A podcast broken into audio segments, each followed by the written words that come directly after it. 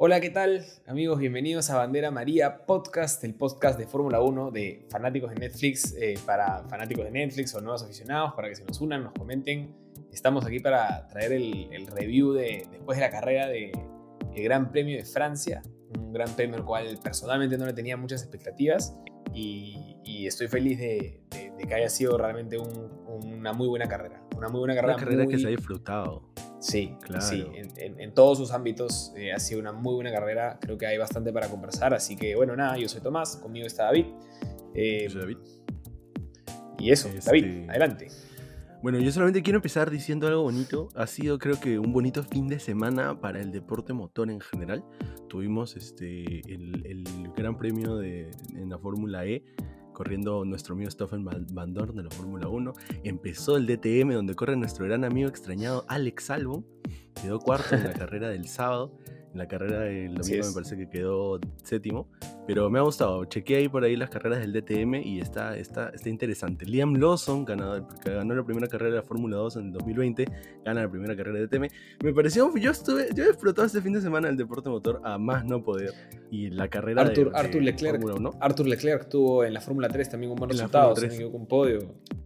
sí, así es. El, hijo de Ralf Schumacher me parece que este, también quedó entre los primeros ocho en, en la Fórmula 3. Este, fue, un bonito fin de semana en general. Y yo de verdad que, igual que Tomás, pensaba que finalmente el Gran Premio de Francia iba a ser la más leve de todas las carreras, pero creo que terminó siendo la cereza encima del pastel. Sí, sí, este, ya está de más decirlo, pero es que en verdad creo que, o sea, no sé si está de más decirlo o no, pero carrera a carrera tenemos que decir temporadón, ¿no? Eh, creemos que si viene una carrera mala y ya sea por estrategia, por ritmo de carrera, por una sorpresa, porque algún rendimiento falla, por eh, fiabilidad de los carros o lo que fuera, estamos con una carrera, con un, un campeonato muy, muy intenso, ¿no? Pero bueno, sí, sobre todo a comparación del 2020. Sí, sobre todo a comparación del 2020 y, y en una temporada donde en teoría, en papel, no habían muchos cambios en las regulaciones pensábamos que iba a ser un 2022, o sea, tal cual. Y, estamos teniendo, al punto que ya he leído algunos cuantos comentarios en Twitter que están diciendo que, ya, no cambien las regulaciones sí, 2022, que nos quedemos con estos carros, pero bueno, este, va a ser otro, otro cuento, otro cuento el próximo año y eso a mí particularmente me gusta, mm, saber que este año es una especie de cierre de la era híbrida y, y, que se estén moviendo las cosas y que el próximo año va a ser todavía más incierto cuál va a ser el orden de, los equipos constructores, ¿no? Pero bueno, nos adentramos, nos adentramos, nos metemos Empecemos. a analizar la carrera. Empecemos por abajito.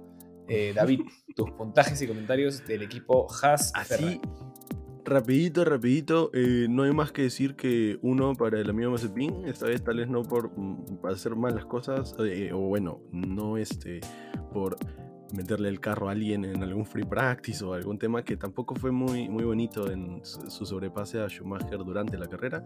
Pero bueno, un punto igual porque sé que está cada vez peor, creo. Y Schumacher creo que ha tenido una gran mejora. Tuvo, pasó a Q2 por primera vez con Haas. Este, un poquito tal vez alguien diría que como Leclerc consiguiendo su pole en Mónaco que por su propio por su propio mérito por haberse chocado no pero creo que tuvo una buena lap porque de todas maneras para poder con una bandera roja pasar a Q2 tienes que haber tenido una suficientemente buena vuelta, ¿no? Entonces le voy a poner sus seis puntazos al Schumacher. Muy bien, muy bien. Este, yo con Nikita 1, eh, creo que su, su, como tú dices, su rebase a Mick Schumacher en el inicio eh, pudo haber estado analizado, digamos, si no hubieran sido dos miembros del mismo equipo, hubieran habido quejas. Este, pero luego, a pesar de ponerse incluso 6 segundos por encima en algún momento de Schumacher, termina perdiendo la posición. Así que realmente. Ha chorado, sí. Eh, una, carrera. Fue el peor calificado. Eh, bueno, no, encima de Stroll y Sunoda, digamos, pero. Eh, va, va, va, como, como viene su temporada. Bien, bien, bien mediocre para mala, ¿no? Este. Así que bueno, eh, un punto. Bueno, ya le voy a poner, voy a hacer, voy a hacer bueno, le voy a poner dos porque, porque no, ni empezó último, ni empezó último, ni, ni bueno, sí terminó último, pero bueno, no estuvo último, toda la carrera. este, terminó último en un, perdón, pero terminó último con, con 20 carros terminando, ¿no? sí, sí. Este, y a mí Schumacher le voy a poner 5, no 6. Eh, em, porque recupera su puesto, pero, y creo que en teoría, o sea, tuvo una quali decente, creo que sí es fortuna que haya calificado a Q2, pero igual es un logro que te ayuda en lo moral y, etcétera, ¿no? Y, bueno, recupera su puesto por sobre, por sobre Mazepin en, pista y, está bien, o sea, Mick Schumacher creo que va a eh, demostrar, lo que está, va a demostrar, o su objetivo debe ser demostrar que está kilómetros por adelante del nivel de, su compañero o slash hijo de, principal oficial del equipo, así que seguramente algunos tratamientos especiales y engreimientos debe tener y ni aún así, ¿no? Sí, sí, lamentable, lamentable. Pero bueno, siguiente equipo entonces. Alfa Romeo. así es, los amigos italianos del equipo. Sí, ¿no? Eh, sí, claro, Sauber, Sauber Alfa Romeo. Sí, Alfa Romeo Gran, gran carrera, creo yo, este, en el inicio. Eh, tuvieron, creo que, no sé si pace competitivo, pero tuvieron, estuvieron en donde calificaron. Tal vez no fue un, un buen fin de semana para, para el equipo Alfa Romeo en general. Y simplemente empezaron ahí y terminaron mal, la verdad. O sea, creo que ambos, Raikkonen y Giovinazzi, ninguno está feliz con, con cómo ha terminado la carrera. Y este. Nada, la verdad es que me parece un poco difícil poner los puntos porque lo único que vimos de ellos fue como Ricciardo, Norris, Sainz, Gasly los rebasaban luego de ya tener un pit stop y Raikkonen y Giovinazzi, ¿no? Entonces, por ahorita le pongo a Raikkonen 4, ambos 4 en realidad, porque fue un poquito, fue, se fue bajando, fue bajando fin de semana. Yo le he puesto a, Kimi Raikkonen 3 eh, y, a, y a Giovinazzi 4. Este, mm, a Kimi 3 porque, bueno, primero quiero decir que opino similar a ti, la carrera de Alfa Romeo fue silenciosa eh, y más bien no vimos mucho de las batallas, pero lo que pudimos ver era que los, como dicen, ¿no? los pasaban en pista eh, por, por, también un tema de diferencia de llantas, ¿no? hicieron estrategias largas. Em, pero bueno, eh, le pongo un punto más a Giovinazzi, Carrara y Corin porque Giovinazzi sí llega a la Q2, clasifica 13, en cambio Kimi queda P17, ¿no? Es verdad, es verdad que hubo un incidente que detuvo la quali este, con, lo que pasó con Mick Schumacher, pero, pero igual creo que, o sea, la carrera sería para mí de tres, de tres puntos para los dos Alfa Romeos, pero, eh, pero ¿cómo se llama? Bueno, le doy, le doy el puntito extra a Giovinazzi por una vez más calificar encima de Kimi Raikkonen, que como ya lo hemos dicho antes, lo vemos cómodo, tranquilo, o sea, está divirtiéndose en lo que puede, sabe que tiene una máquina que no le va a dar para tanto, pero este, nos gustaría ver un poco más de voracidad quizás en el grupo. Así es, Está bien, está bien. Entonces el siguiente equipo, los amigos de Williams. Un fin de semana muy distinto para. Bueno, un domingo muy distinto para ambos, ¿no? Porque me parece que terminan.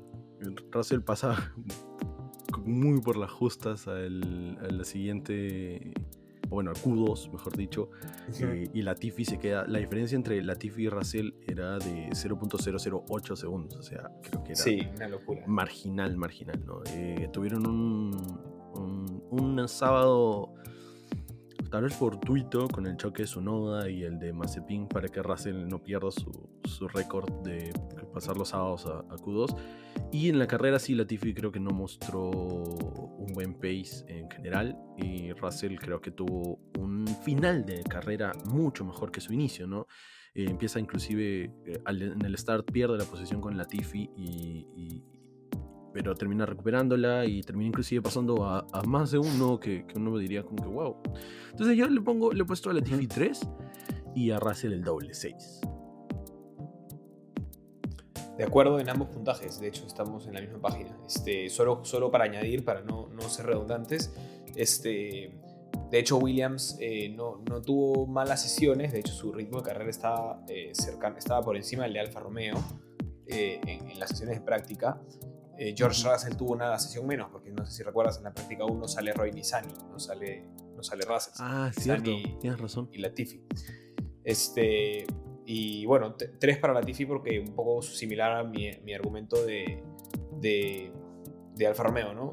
O sea, silencioso, silencioso realmente.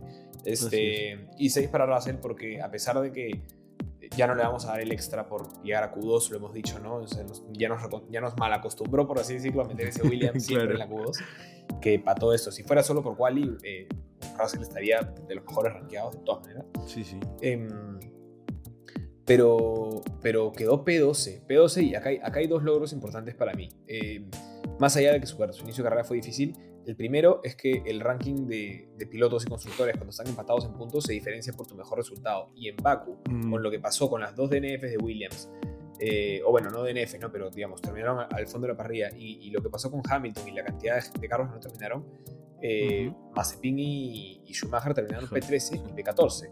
Con lo cual, Haas pasó adelante en el ranking de constructores, a pesar de estar con 0 puntos. Y eh, ambos pasaron a, George Russell en el ranking de pilotos, a pesar de estar con 0 puntos. Y, y P12 es el mejor resultado de lo que va de la campaña de estos cuatro pilotos, dos escuderías. Entonces Williams se pone una vez más por encima de Haas, eh, a pesar de que están en cero puntos, son cosas que hay que analizar y evaluar porque es un, puesto más, es más plata para, para los constructores y es, un resultado importante. Eh, yo dudo que, que Haas pueda clavar un P11 pronto, creo que, creo que no, no, no, no lo veo posible. Este, y por otro lado quedó P12 terminando 20 carros. O sea, un incidente que involucra a dos carros y George Russell consiguió su primer punto con, con Williams. Con su primer punto con, con Williams, ¿no?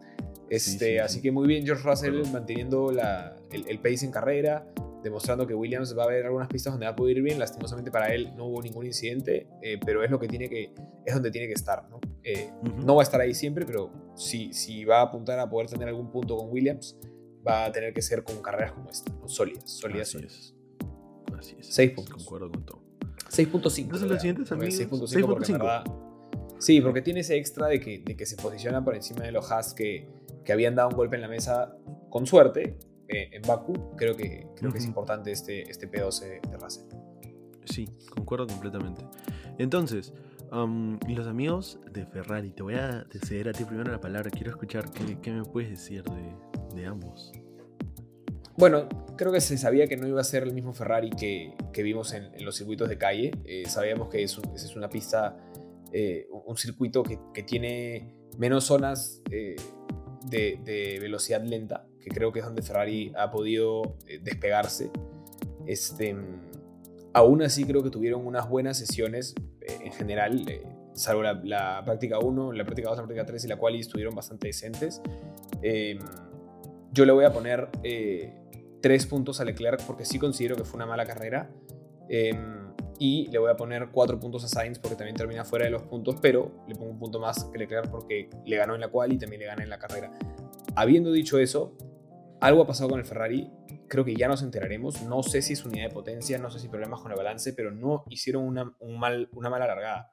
De hecho, eh, pasó lo inverso esta vez que McLaren, ¿no? McLaren empezó mal la carrera y la terminó muy bien. No sé si de repente eh, Hubo, problemas de, viento en el balance del carro, eh, el manejo de las llantas cuando cambiaron a las duras dejó de ser bueno, pero de hecho la estrategia de, Leclerc, que es el primero en entrar a pits, parecía buena, o sea, logró ganarle, hacerle el, under, el undercut a, Ricardo, recupera el puesto que había perdido, sale por delante de Gasly, de Norris, bueno, no, Norris se quedó en pista, sale por delante de Gasly, este, venía bien, le llegó a sacar 4 segundos a Ricardo, a, Ricardo salió delante de Sainz también. Y luego eh, creo que pasadas las 12 vueltas de la llanta blanca, eh, de la llanta dura en el Ferrari, eh, em, em, entró una caída de rendimiento fuerte. Este, En un momento pensé que era una decisión estratégica de, de bajar el ritmo para preservar las llantas y quedarte con esas llantas hasta el final pensando que los demás iban a parar, pero luego se, se vio que no, ¿no? Que, que porque, porque Sainz también lo empezó a sufrir. Eh, y terminan los dos Ferrari fuera de los puntos. Creo que va a ser un fin de semana que Ferrari va a querer olvidarse rápido. Es un mal fin de semana para Ferrari. Creo que hay muchas preguntas que se levantan este, de qué pasó, porque no me parece que venían, no, no venían mal. Entonces ha habido, creo que, un problema eh, en el vehículo que, que, los mecánicos van a tener que, que trabajar bien porque esta baja de performance a, mitad de carrera, ¿no? Este, En los dos vehículos. Porque si hubiera sido solo Leclerc, tú puedes decir alguna falla en la, en la configuración, pero pero viendo que los dos vehículos perdieron performance, porque no es que no tuvieron performance, estaban bien, estaban los Ferrari estaban haciendo una carrera decente por encima de los McLaren, este, rescatando, o sea, haciendo, una, haciendo una buena tarde, un buen gran premio, y se vinieron para abajo. Entonces, 3 y 4 para Leclerc y Sainz, y preguntas, preguntas para Ferrari que, que tienen que responder. Sí, así es. De hecho, este, solamente para, para añadir algo nuevo a lo que has dicho, porque concuerdo con lo demás, creo que esta baja de performance se debe un poco a a una, entre comillas, sorpresa que pasó este, el domingo, ¿no? El viernes y sábado las temperaturas estaban bastante altas. De hecho, si no me equivoco, se hablaba de 47 grados centígrados en el track. Y eso es, la verdad es que bastante. O sea, eh, fue un fin de semana caluroso, pero el domingo no, eh, llovió durante la, carrera de Fórmula 3 y bueno, durante la carrera de Fórmula 1, si no me equivoco, al iniciar se hablaba de 32 grados centígrados, que es 15 grados centígrados menos que lo que habían estado practicando viernes y sábado. Entonces, sobre pista, sobre pista, para que no piensen sobre pista. o sea, temperatura de pista, lo que dice ahí por si acaso, no 32 grados centígrados en el aire sería un horno, pero no. Sí, sobre pista. Estaba bien frío, hacía frío sí, en realidad hacía frío, pero 32 grados era como, me imagino, la temperatura que se mide al lado del cemento, ¿no? Que afecta directamente sí, claro, es la temperatura que, rebota el cemento, que se está calentando con el pasar de las llantas. O sea, es, es, una temperatura que suele estar 30 grados, bueno, no 30, ¿no? Pero digamos 15 o 20 grados por encima de la temperatura del ambiente. Sí, así es. Y este, creo que eso mm, Ferrari no lo tuvo en cuenta a la hora de hacer su, su, seteo, porque creo que, creo que eh, le estaban poniendo un, como una apuesta a que esté caliente el, cemento para que la llanta se adhiera más, pero finalmente no le jugó, entonces pusieron menos downforce y eso terminó este terminó haciéndole sufrir mucho, ¿no? Yo por eso le pongo a Sainz igual que tú 4, pero a Leclerc sí le pongo 2. Creo que sí, después de que sus llantas blancas se apagaron, nunca pudo volver a prenderlas, ni siquiera las amarillas, este, cuando después de su segundo pit stop creo que le iba a poner muchísimo más porque a pesar de que sufrió en la quali, que estuvo debajo de Sainz en la quali, creo que tuvo un buen inicio de carrera, pero definitivamente que espero mucho más de Leclerc y ya le he regalado muchos puntos para arriba a Leclerc durante la temporada, entonces creo que ya me ha tocado eh, ser un poquito más duro con él. Sí, me parece un poco cruel igual ponerle dos puntos a Leclerc, que es, es casi compararlo con Mazepin, pero sí es verdad que eh, ha sido una mala carrera. Ahora, resalto lo que dices porque eh, acordémonos que la Fórmula 1 hace ya varios años maneja estas reglas que se le llaman Parc Fermé, que es que el seteo que tú fijas en, la quali eh, es, el seteo que tienes que quedar para, para la carrera. Dentro de ese seteo, lógicamente, hay cambios y modos de que tú puedes cambiar. ¿no? Puedes escuchar las radios que le dicen eh, modo 87, agresivo, pero tiene más que ver con tipo del la, dinámica de los frenos del carro, si, lo, si frenas con la más delantera, las más traseras, ¿no? Este, con el, motor, la energía cinética, si estás recargando el RS o no, o sea, pero El, seteo del carro en sí lo, lo, pones en la quali, ¿no? Entonces, puede que eso haya sido una, una de las, una de las, este, de los puntos que le, termina golpeando a, Ferrari, que creo que pierde una oportunidad porque, porque McLaren no venía bien, no había sido un, buen fin de semana hasta el domingo, que termina siendo un fin de semana extraordinario para McLaren. Extraordinario. Así es. Este, así que sí, eh, no, me, ratifico en mi 3 y en mi 4, pero, pero sí, Ferrari va a tener que, que o sea, que vamos a ver si esto lo ayuda un poco a aterrizar en la realidad de que, todavía está un paso por detrás de McLaren con un motor que creemos es, es, las estadísticas nos muestran que todavía está incluso compitiendo con el Renault, ¿no? O sea, es el Mercedes y el Honda están por encima y, y, el Ferrari y el Renault, eh, o sea, no es que no es que el Ferrari esté compitiendo con el Honda o con el Mercedes, ¿no? O sea, no sabemos ni siquiera si le gana al Renault realmente, ¿no? Entonces, sí. Eh, en cuanto a potencia. Eh, así que sí, bueno, veremos, veremos qué pasa en Austria con Ferrari, pero, pero definitivamente sería una tarea difícil de analizar un, domingo que termina pagando un, un, fin de semana bueno que venían haciendo. Así es, espero que, puedan aprender bastante de este fin de semana y creo que como varias veces lo ha dicho Toto Wolf, cuando te va peor es cuando más aprendes, entonces con fe pueden eh, hacer un, como se dice en inglés, un bounce back, un rebote para mejorar en, Austria, ¿no? Dos fines de semana en Austria. Sí. Em, Así es. Y bueno, eso nos lleva a nuestro, a nuestro siguiente equipo que son los amigos de Aston Martin. Ambos terminaron en los puntos. En realidad, eh, eh, creo que es un súper buen fin de semana de Aston Martin. Yo le he puesto 6 eh, puntos a Stroll y 7 puntos a Vettel. Em, creo que tuvieron ambos buenas estrategias.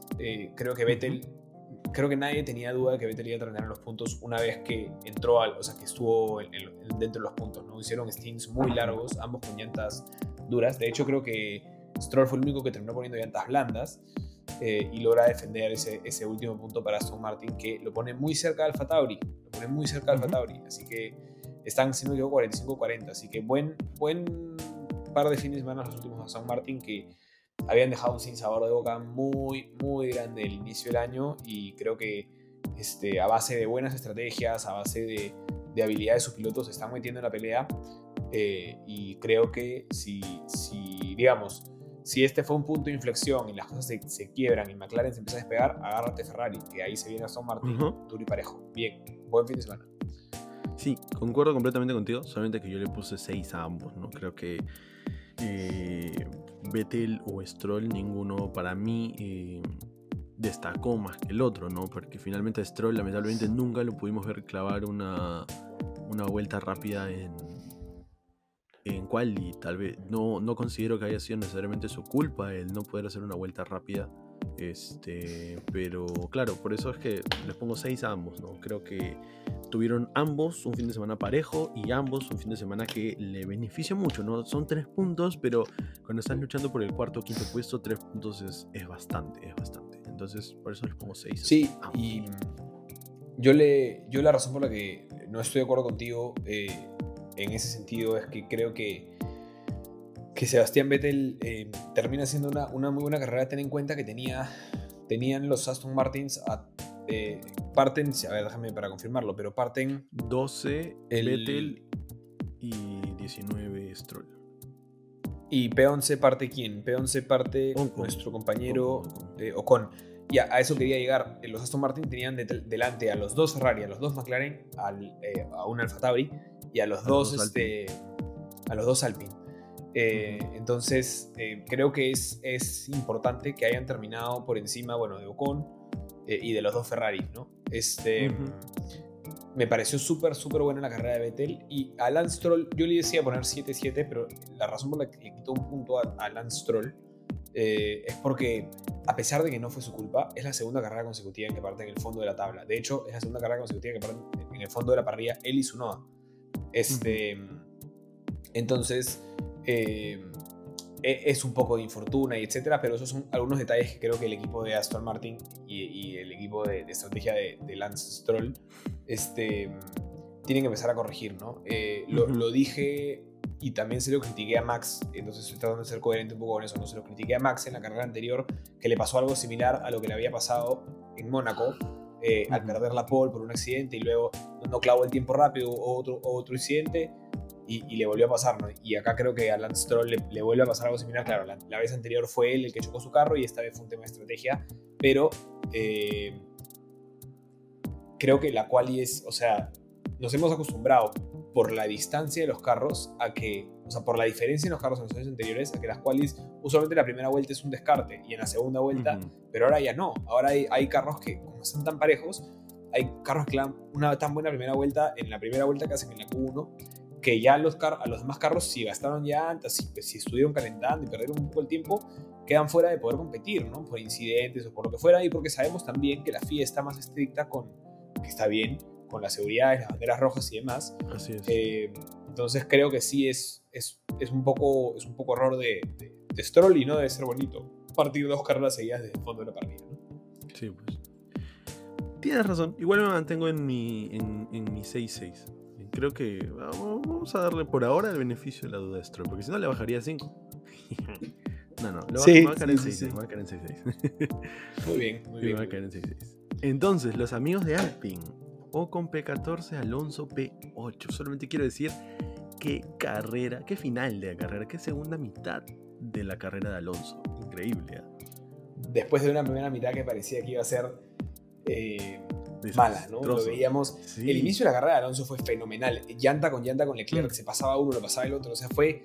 Teníamos una pelea por el primer puesto y, no queríamos dejar de ver a Alonso Leclerc, porque estaban llanta a llanta como por dos vueltas. O sea, dos vueltas en cada curva, en cada DRS. No lo terminaba de hacer el rebase Alonso, pero, pero muy buena pelea en pista este, de, Alonso, que tuvo también sesiones muy limpias, estando arriba. Eh, califica, si no me equivoco, P8. Eh, Sí, que P9, P9 calificando. P9. entre, los dos McLaren, P9.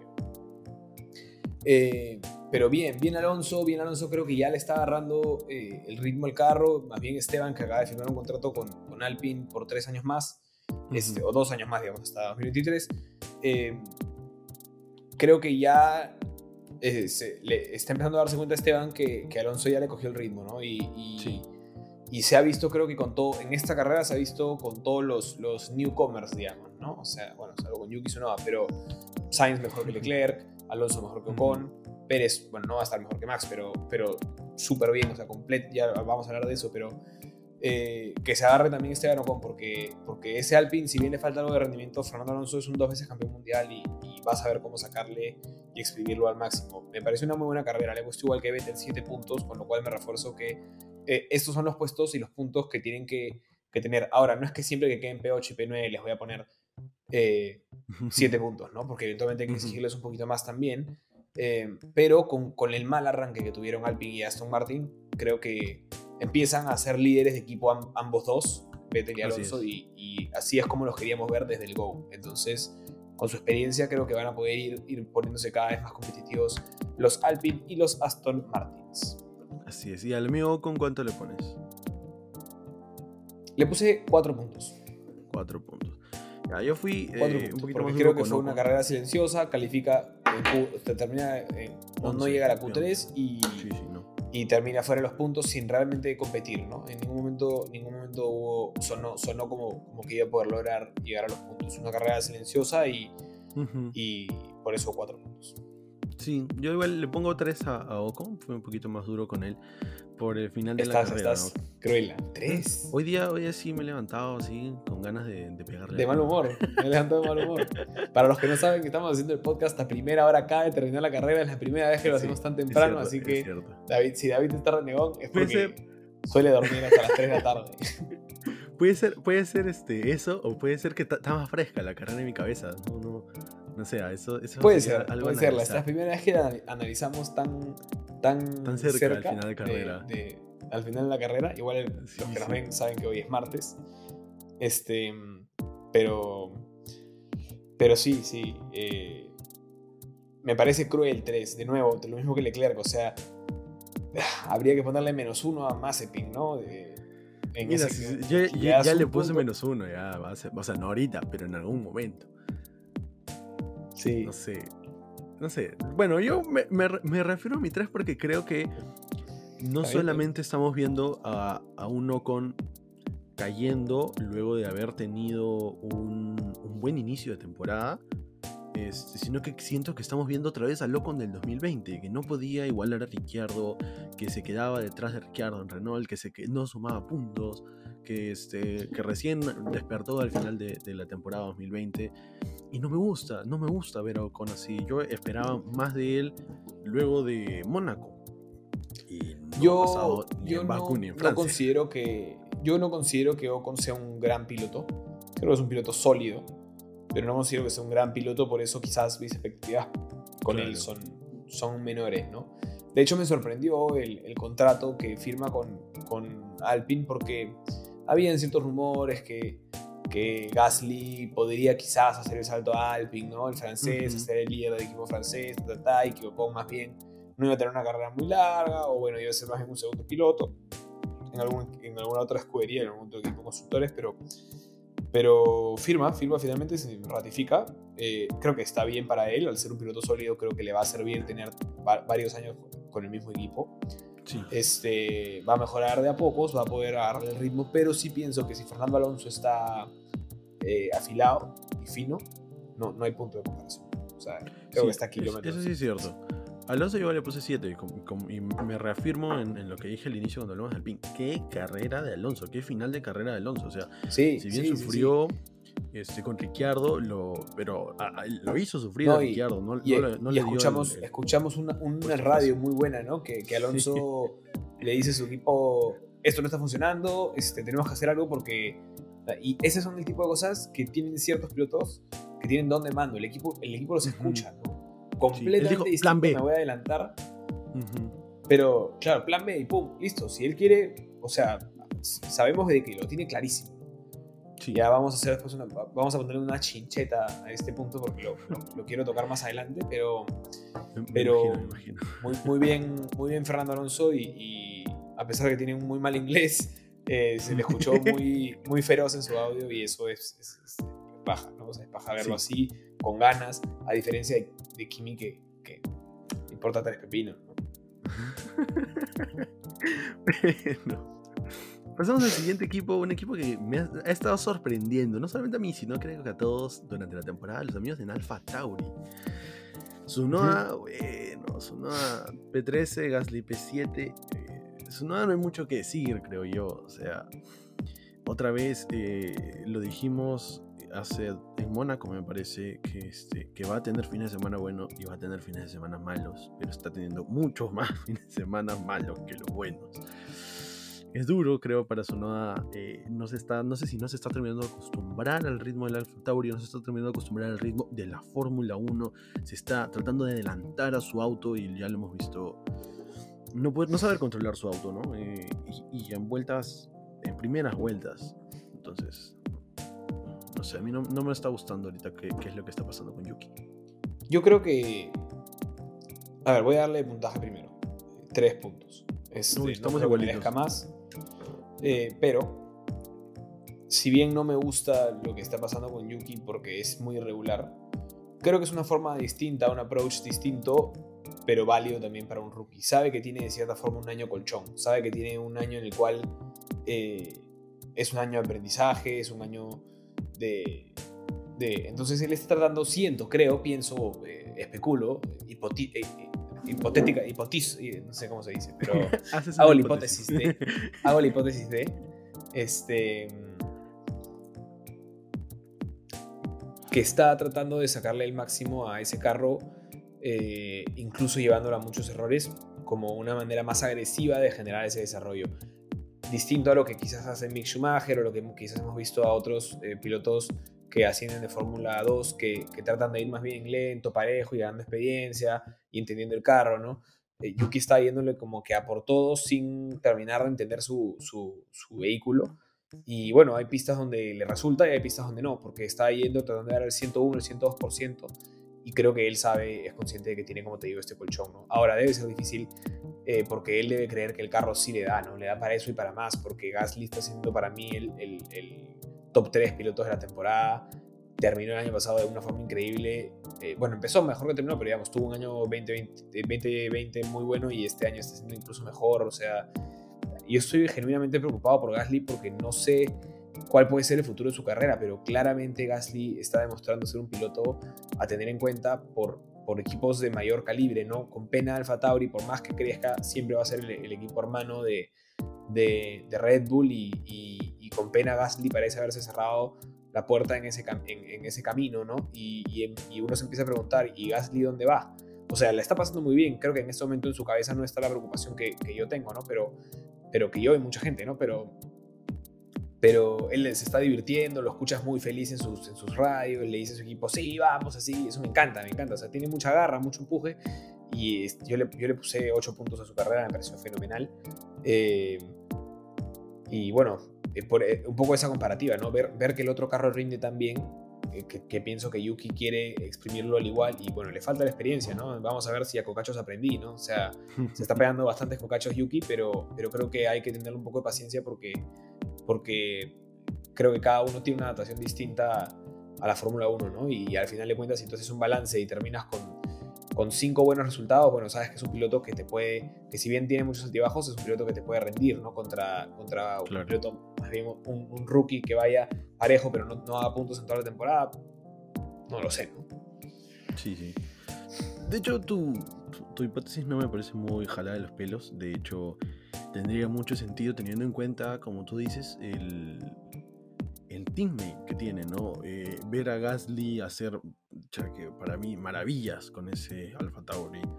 Este, es, debe ser duro no poder hacer lo mismo siendo el, por así decirlo, la apuesta grande de Honda, ¿no? Saliendo de la Fórmula 1 y dejándolo, dejándolo a él, básicamente. Entonces, nada, Tsunoda espero y sigo esperando más de él, pero eh, definitivamente ya son dos fines de semana duros y varias qualis eh, tristes. No, Baku termina P8, amigo. Baku termina P8. No, no, no, me refiero a la quali. Me refiero a la quali. Ah, ok, ok. Sí, sí, sí no, van tres carreras seguidas en las cuales eh, choca, si no me equivoco, en la quali. no sé si seguidas, pero Imola, Baku y, este, y Francia, por lo menos. Este, triste, triste para él. O sea, yo me pongo en sus zapatos y, debe ser doloroso.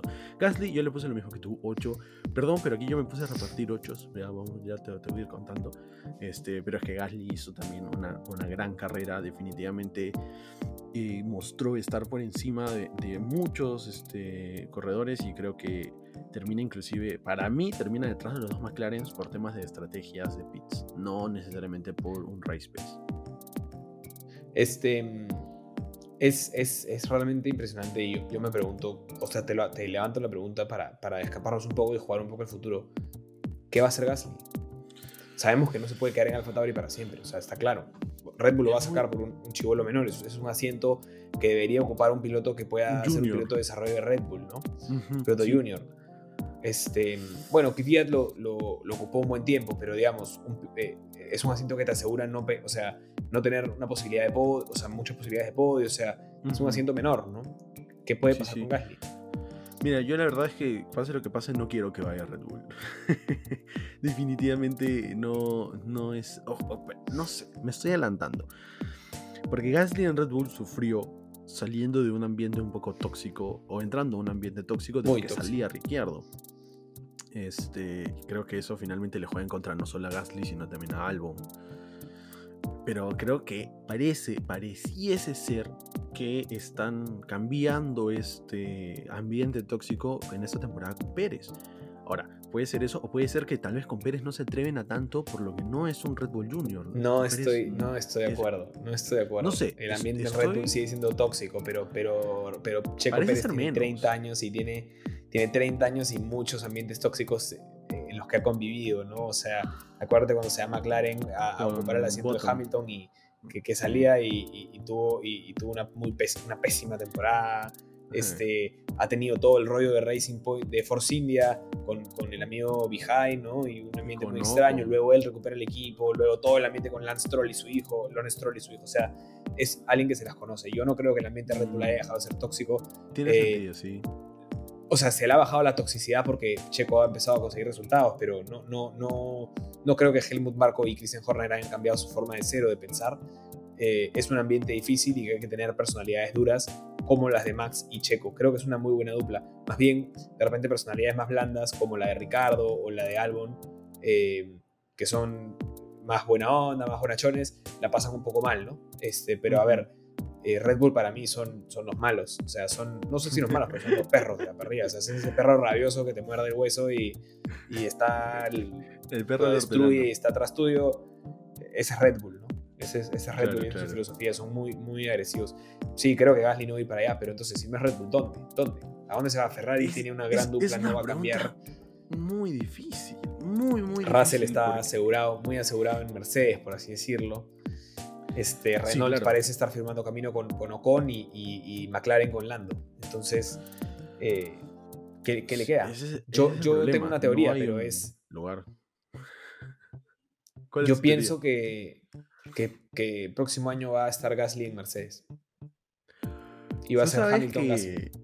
Tú sabes que eh, eso es un dato un poco curioso, tal vez. En la mayoría, yo eh, sigo varios youtubers de Fórmula 1 que juegan el juego de Fórmula 1 en My Career. Y en la mayoría de juegos que he visto, Gasly después, en la temporada 2022, está en Mercedes. Y muchas duplas y muchos youtubers en distintos por así decirlo, save files en distintas guardadas del juego, la dupla en Mercedes es Gasly Verstappen. Y es una dupla un poco extraña. Pero, Para que esté en Mercedes, una dupla que ya conocemos. Pero es, es bien. O sea, no sé si he jalado los pelos o no. Lo de Verstappen, definitivamente. Verstappen en Mercedes sí creo que es algo que no vamos a ver pronto. Bueno, ha, coqueteado con Mercedes. Cuando Red Bull no le rendía, ha coqueteado con Mercedes más de una vez. Por eso digo. Pero por eso digo, o sea, con esta temporada dudo que Verstappen vaya a Mercedes pronto. No sabemos cómo, cómo estén los equipos en el 2022, puede ser que para el 2023.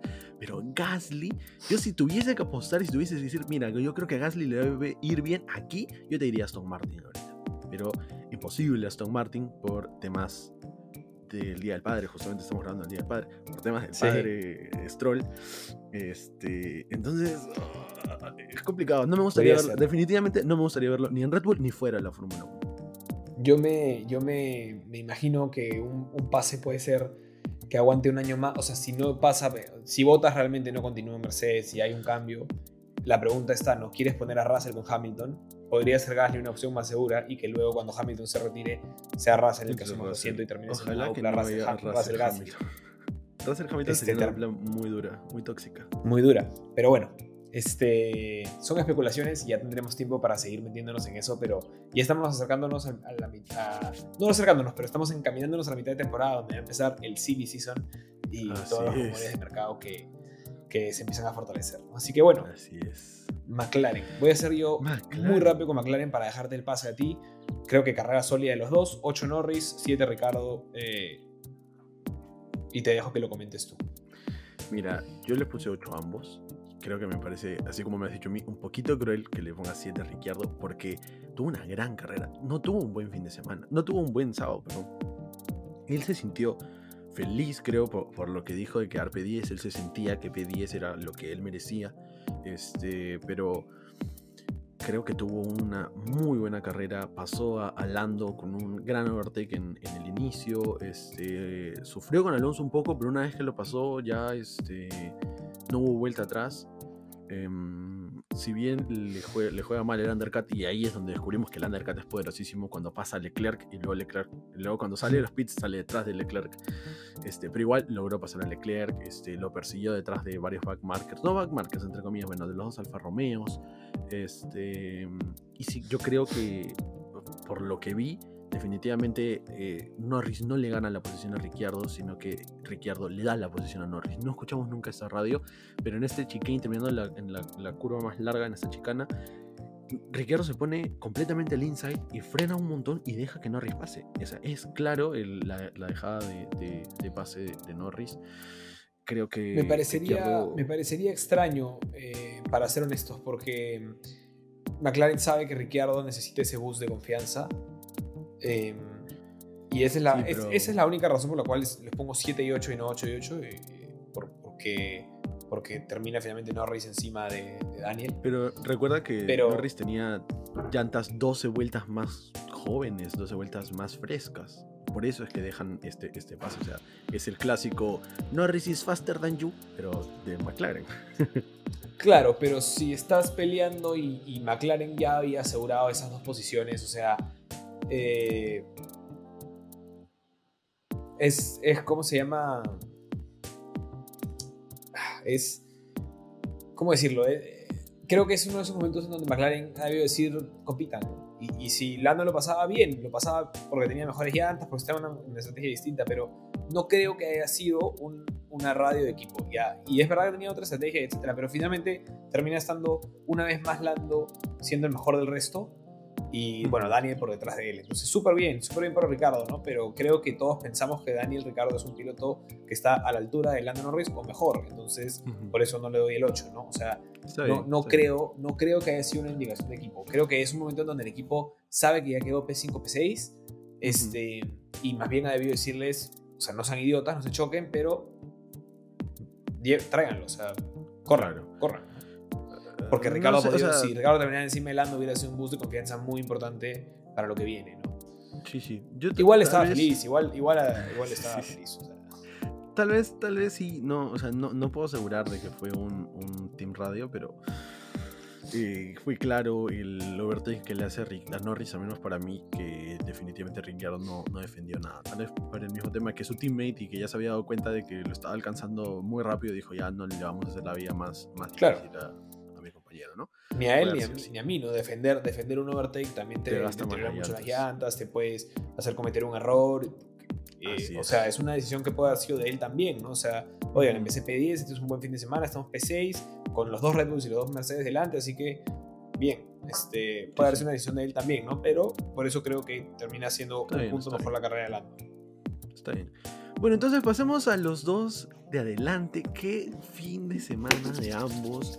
Qué pelea. Extrañaba ver esta pelea porque no la vimos en Mónaco. Bueno, en Mónaco un poco, pero no la vimos en Baku de los cuatro autos, ¿no? Creo que en ambas carreras nos faltó uno. En Mónaco nos faltó Hamilton y en Baku nos faltó Botas, ¿no? Y es la primera vez es la que primera vez que clasificamos 1, 2, 3, 4 los, los, los cuatro. Así es. y es la primera vez que compiten realmente, realmente los cuatro en pista, ¿no? Así es, eh, increíble. Ah, espectacular, espectacular. De verdad que sí. Eh, este ¿quieres, empezar por algún equipo en especial, por algún corredor en especial? Quiero empezar por Botas para traer la chincheta, la chincheta que dejé de, de, Alonso. De Alonso. Eh, Botas tuvo una queja muy fuerte con su equipo, ¿no? Les dije que esto iba a pasar, les dije nunca más en caso. Este, yo les dije que era una estrategia de dos paradas, ta, ta, ta. Bottas tuvo un buen fin de semana, o sea, le ganó a Hamilton en las, en las tres sesiones y termina delante de Hamilton en la quali, porque es Louis Hamilton y está bien, o sea, mm. digamos, o sea, P3 es lo mínimo que se le puede pedir que califique a Bottas, ¿no? Dentro de Mercedes, ¿no? Eh, tiene una buena largada. De hecho, le lo estuvo sacando mucho, mucha ventaja a, Checo. No creo que pudo haber sido él más agresivo con Hamilton, pero creo que sí trató de pensar en el team play, etc. Creo que Mercedes no se esperaba esa estrategia Red Bull. Las dos estrategias fueron. Híjole, híjole. De solo pero recordarlo me emociono. Fueron. De, sí, fueron extraordinarias. Eh, de verdad que fue muy, muy, muy, muy chévere. Este, pero bueno, Bottas no tuvo una mala carrera. Yo le voy a poner. Eh, 6 puntos porque termina perdiendo en la posición. Este, y creo que se olvidaron de, Checo Pérez. Creo que se olvidó el de Checo Pérez y le terminó costando eh, en su afán de quizás quedar P1, P2, o sea, quedar P1, P2 los dos Mercedes. Este, termina quedando eh, Botas P4. No le puedo poner más de 6 porque terminas perdiendo el puesto en pista en estrategia, a pesar de que tuvo un súper buen fin de semana. Este, pero lo principal para rescatar en Botas hoy es se siente esa frustración con el equipo. Incluso en el fin de semana donde todo estaba saliendo bien, eh, Botas se, queja abiertamente de que no lo escuchan, que no le hacen caso y, en esta tiene razón. En otras quizás lo hemos mm. cuestionado, pero en esta tiene razón. Este, mm, pudo haberse planteado una mejor estrategia. Sí, concuerdo completamente contigo. Yo le puse 7 eh, al amigo Botas. Creo que eh, me emocioné mucho de, volver a verlo arriba. Después de unas, me parece, tres carreras duras y, sin verlo. O bueno, con el problema de, del pit stop en Mónaco. Este, creo que definitivamente Botas no está feliz. Eh, ya sería la segunda temporada, creo, en donde está bastante asado con su equipo. Eh, no creo que le eche la culpa a Hamilton para nada. Este, porque inclusive se le ve. Se, le ve, o sea, cuando, cuando se ven los videos, así, no creo que sean muy buenos actores los amigos que corren Fórmula 1, pero se les ve que sí hay cierto compañerismo entre ambos. Pero creo que su compañerismo con Toto se ha mostrado, al menos, se ha, eh, se ha, se ha visto más en este 2021 que hay bastantes roces ahí, ¿no? Inclusive con Toto echándole la culpa a Botas en algún momento. Qué cosa que no, no solemos ver con ningún equipo. O sea, no recuerdo momentos. Eh, bueno, solamente recuerdo a Gunther este, insultando a, Roman y a, y a Kevin Magnussen. pero después de eso, sí, no, no, no, he visto, no he visto mucho de esto de un, team principal diciendo no, fue, fue error de, de botas y no de los mecánicos del pit duro, duro el tema de botas. Yo le pongo su 7 y espero que siga, siga aquí peleando y regalándonos buenas carreras. Porque me parece, me parece mucho ponerle 7. Me parece mucho ponerle 7 porque yo sí pienso que, que termina, o sea, termina siendo el, gran perdedor de, de, esa batalla, ¿no? O sea, el P3 mm. era, era bastante decente, pero el P4 estando eh, en un momento 18 segundos encima de, de, Pérez, que estaba P4, claro que tenía 10 llantas, eh, 10 vueltas menos sus llantas, pero fue netamente estrategia en pista, porque esa distancia en segundos sí la puedes mantener. O sea, sí la puedes mantener. Pero él, por, por tratar de hacerle la presión a Max eh, antes de que Max entrara a los pits, ¿no? creo que de gran mucho la gente hacía, Mercedes no tuvo reacción. O sea, creo que hoy día, si hay que jalar a alguien es a, Mercedes. O sea, el equipo, el equipo, no los, los corredores, no tuvieron reacción. Es, eh, no me acuerdo si fue en Barcelona o en Portugal, pero es lo opuesto a lo que es. Lo, dijo Christian Horner, ¿no? Payback cuando van a Max. Pero bueno, paso a Hamilton rápidamente. Eh, bueno, una carrera impecable de Hamilton en el sentido de, cómo la corrió, casi casi sin errores. Este le falta encontrar un poquito de pace a ese Mercedes, todavía no terminan de entenderlo y eso está claro. Eh, y el que sí está afiliadísimo con su carro es Max. Entonces le pongo 7 puntos a Hamilton. Este, Porque no pudo, no pudo eh, mantener la victoria o no pudo cambiar estrategia, no pudo encontrar el ritmo de carrera, pero no le puedo poner más a alguien que ha ganado tres veces esta, las últimas tres veces en esta pista, que es su pista, que siempre se distancia por una barbaridad y no hay forma de alcanzarlo. Es una buena carrera, es una carrera impecable, pero es el siete veces campeón del mundo, ¿no? Este, hay que, hay que ser un poco más estrictos y no regalarle la nota tampoco, ¿no? Y, P2 se siente hoy como una derrota. Se siente hoy como una derrota. En la pista, o sea, en las de, en las de Baku y Mónaco puedes alegar que es un circuito, que es más lento, Esta es una pista que está hecha para Mercedes. Si Red Bull ganó acá y ganó Europa 3, agárrate, agárrate y fuerte. Ponte cinturón de seguridad, ponte tu casco porque se viene, se viene jodido. Red, Mercedes la tiene, la tiene difícil y, no le ha encontrado el ritmo y Hamilton 7 puntos es lo máximo que le puedo dar, así de quedado pedoso.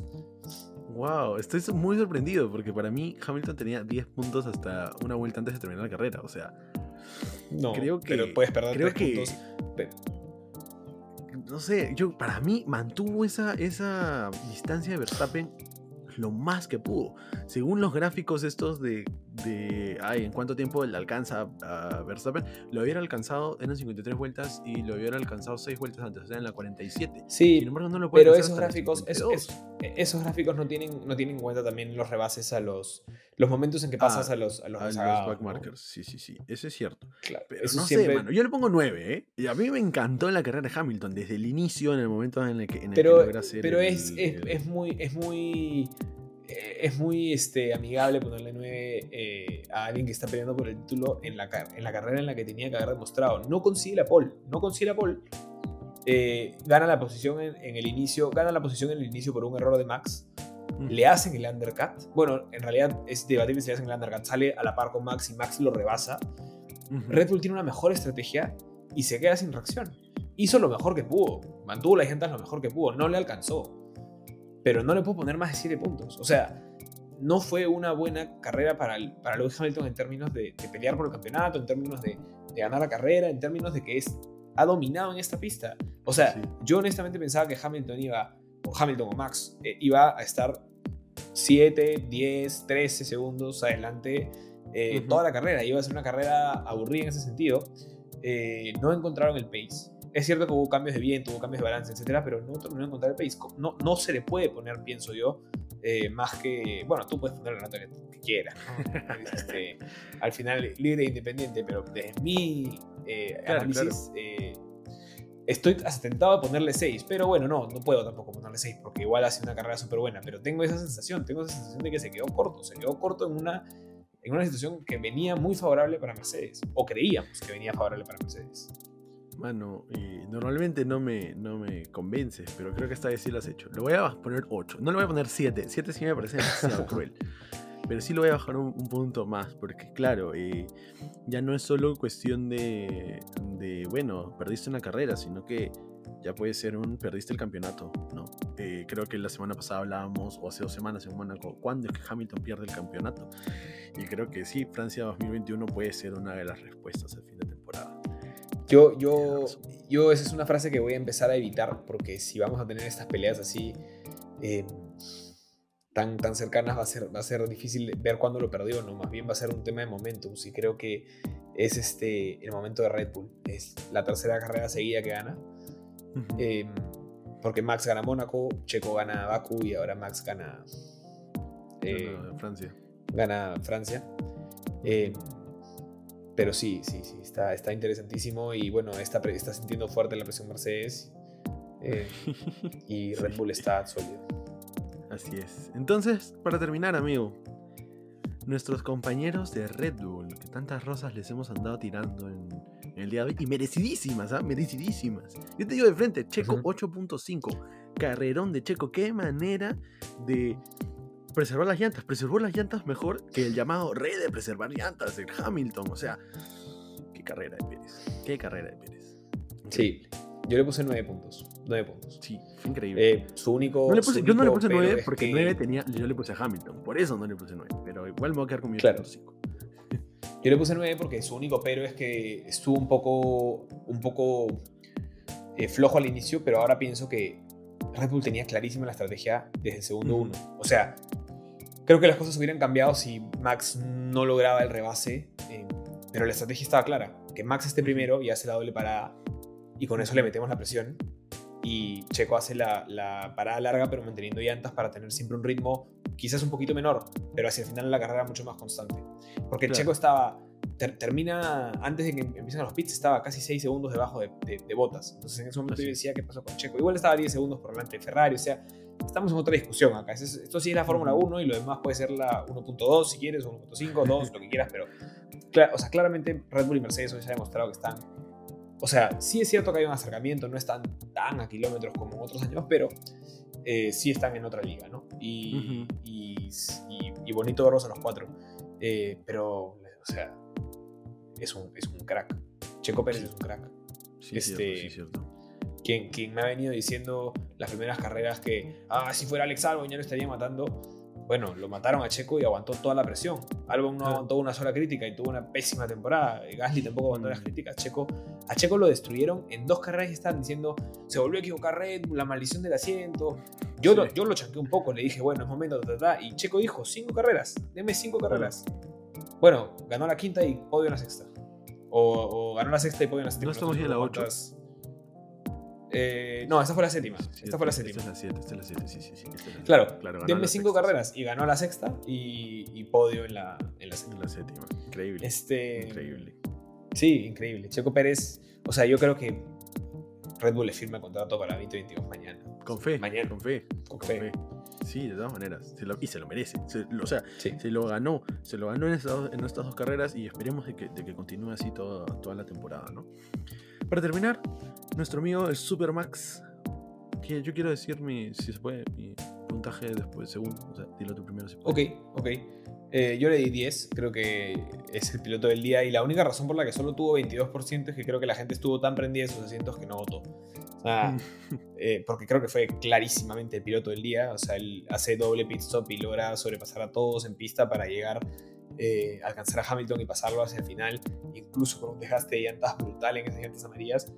Este, hizo su único error es al inicio, pero, o sea, yo le hubiera puesto 9 si no hubiera recuperado el puesto con Hamilton eh, en el primer pit stop, ¿no? Eh, y después defender, defenderlo a Hamilton detrás 6-7 vueltas. Y aquí para mí lo, lo, más increíble es que yo creo que Max hoy hizo, hizo una Hamilton. Hizo, un, hizo Para mí hoy día hizo una Hamilton que fue, que fue el, team, el team radio que tiene. Que dice, mm. él cuando está este, con las amarillas, eh, perdón, con las llantas duras, este, hay un team radio, algo así como que le dice al equipo, eh, no estoy seguro si vamos a llegar hasta el final con estas llantas y el equipo le dice como empieza a guardarlas. Justo después de eso, Hamilton y Bottas bajan un poco el ritmo, Max se pone a dos segundos y entra a los pits. Entonces yo creo que ha sido una especie, o sea, ya mi mente maquiavel de, empezar a maquinar eso ahí, yo alucino que Max lo que ha hecho es decirles, o sea, ya vamos a decir esta weá, los ha confundido, han hecho que empiecen a guardar un poco el ritmo, los se ha metido sin, sin que nadie se pase metido a los, a los pits y no le ha dado tiempo de reacción a Mercedes. Mercedes se vieron obligados a continuar con las llantas. Sí. Y, y, se las recontra hizo. Increíble. Max tuvo, tuvo una carrera en pista, en estrategia, en todo, 11 puntos. Fue, fue lo mismo que Hamilton en Barcelona, que de la completa nada, Hamilton entra a los pits y lo termina pasando. Fue lo mismo que, vimos este año, pero ahora al revés, con Red Bull haciéndolo, con Verstappen haciéndolo. Y Verstappen, mira, me parece que queda segundo en, en FP1, en FP2 es el más rápido, en FP3 es el más rápido, en la quali es el más rápido. Y en la carrera lo fue, se llevó la vuelta más rápida. Este, tuvo una, una carrera impecable. Bueno, a excepción de, de, la primera curva, ni siquiera la primera vuelta, la primera curva tuvo una, una carrera e, excepcional.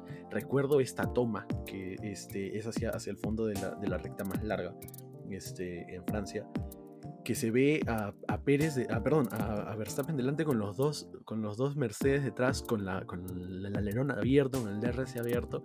Y yo decía, yo tenía vibras de Star Wars, mano. Sentía que estaba viendo a Darth Vader persiguiendo a Luke Skywalker, mano. perdón, así a Luke.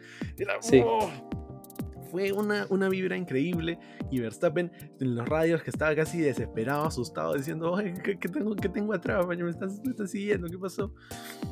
y, lo, y, supera todo eso. Supera todo eso. Este, si bien Hamilton no se, no se la puso fácil en las últimas vueltas, lo logró. Eh, fue casi un Bahrein, pero esta vez Verstappen lo hizo bien.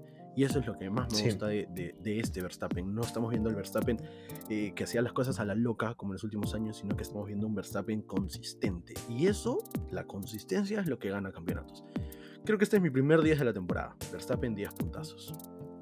muy, muy, muy buena carrera. Te aplaudo por tu 10. Yo he dado 10 eh, más, fácil que tú, sé que te cuesta, pero creo que esta carrera lo merece en todo sentido. y una, una última cosa que añadir, creo que siempre se le ha visto Max que es alguien muy amargado, digamos, con sus propios errores, o es un pata un poco renegón.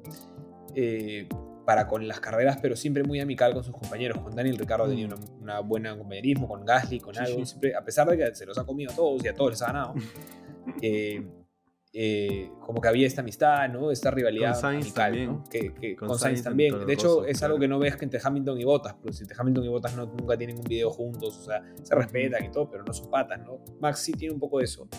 Pero creo que, no te voy a decir que es el mejor amigo de Sergio Pérez, pero creo que Max le está ayudando y me gustó mucho el abrazo que se dan, la foto que se toman al final, o sea... Eh, Muy feeling. Ver, ver en Baku que Max va a ver a Checo ganar la carrera, Checo que lo primero que dice es, qué pena porque ha debido ganar la Max, hemos debido ser 1-2 y ahora están en 1-3 y, se empieza a respirar en Red Bull un aire de, que las cosas están empezando a funcionar, están empezando a engranarse y, yo rescato esto, ¿no? Creo que Sergio Pérez con su experiencia le da la tranquilidad a Max de que puede tener ese tipo de estrategia. Eh, de hecho, creo que en el momento en que, Checo le, da el pase a Max, hay un audio de Max que dice, díganle gracias a Checo de mi parte, que súper bien, ¿no? O sea, algo, algo así me parece que dice. Entonces, eh, yo creo que Sergio Pérez sabe que él quizás no vaya a ser campeón mundial eh, él solo, pero creo que sabe lo importante que es su papel para que Red Bull y él con Red Bull puedan ganar el, campeonato de pilotos, ¿no? Y pueda ser campeón mundial con, con, el equipo. Este, y esa, esa, esa experiencia de Sergio, esa, esa, esa, habilidad de Sergio le está dando la tranquilidad que Max necesita, que no se la dieron sus anteriores compañeros, este, para no cometer los errores que solía cometer. Y hoy lo vimos. Hoy tuvo una carrera, salvo el primer error que él pudo resarcir, impecable. Así es. Increíble, increíble Max Verstappen. Cada vez me siento, me arrepiento más de mi predicción de inicio de año de decir que Hamilton va a ganar la esto. Esa está muy justo. Todavía lo puede ganar Hamilton. Todavía lo puede ganar Hamilton. No sé, mano. Puede ser, porque lo vimos a Vettel también estar delante en el campeonato y, en la segunda mitad de la temporada Hamilton se la lleva. Pero se cayó, sí. Vamos a ver qué pasa. Sí, sí, vamos a ver qué pasa. Pero lo que tenemos asegurado es diversión. Es diversión porque todas maneras está mejor, mejor que en varios años. Así es, así es. Sobre todo, al menos desde el 18 que he estado yo siguiendo la, la Fórmula 1 más seguido, creo que este es el, más, el más apretado. Sí. Este, bueno, ya que hablamos de predicciones, una predicción rapidita tienes para el Gran Premio de Estiria. En Austria, el Red Bull Ring. En Austria. Me la voy a jugar. Uno de mis circuitos favoritos, ¿ah? Por doble podio, doble podio de Red Bull, de nuevo. Otra vez, otra vez. Doble podio de Red Bull de nuevo, sí no sé, Red Bull no ha tenido buenas experiencias en, el Red Bull Ring, definitivamente. Este, por eso digo por eso añado el me voy a jugar. Claro. Este, espero que no veamos otro Hamilton como, como Hamilton y Albon el año pasado.